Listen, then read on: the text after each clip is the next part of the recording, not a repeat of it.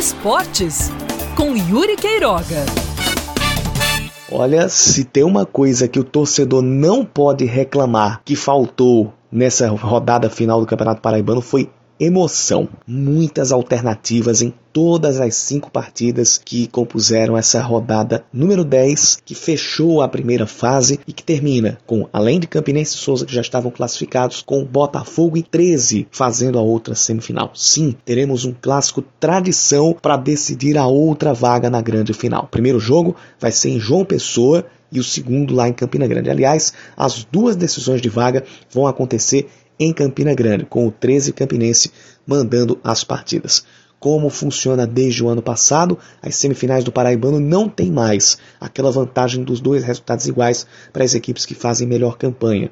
Na soma dos placares, se der empate, a decisão vai para os pênaltis. O Botafogo, mesmo a forceps, mesmo não jogando bem e tomando pressão do CSP, venceu por 1 a 0 e conseguiu passar para as semifinais. 13 ganhou o clássico dos maiorais, fez 2 a 0 no Campinense, também garantiu a vaga.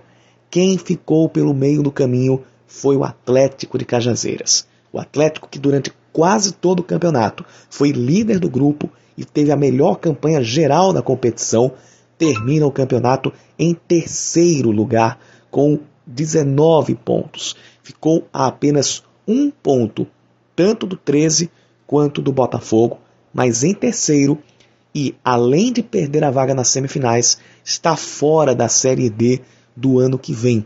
Vai ter que torcer para que o Campinense suba para que a equipe fique com a vaga para a edição do ano que vem. Ou então, esse ano, subir para a Série C do Brasileirão, fazer o esforço e tentar o acesso já neste ano.